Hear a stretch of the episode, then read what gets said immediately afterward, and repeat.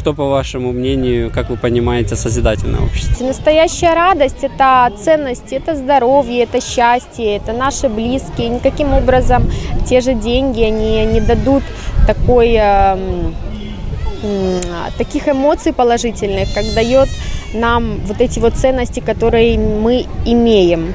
Это нужно воспитывать в семьях, если мы захотим, то мы так сможем, однозначно. То есть тут все зависит от желания. От желания проводить семьи вместе время, находить его друг для друга. Вот. Ну, мне кажется, что если захотим, то все получится. Как вы считаете, что объединяет всех людей на Земле, независимо от религии, национальности, цвета кожи?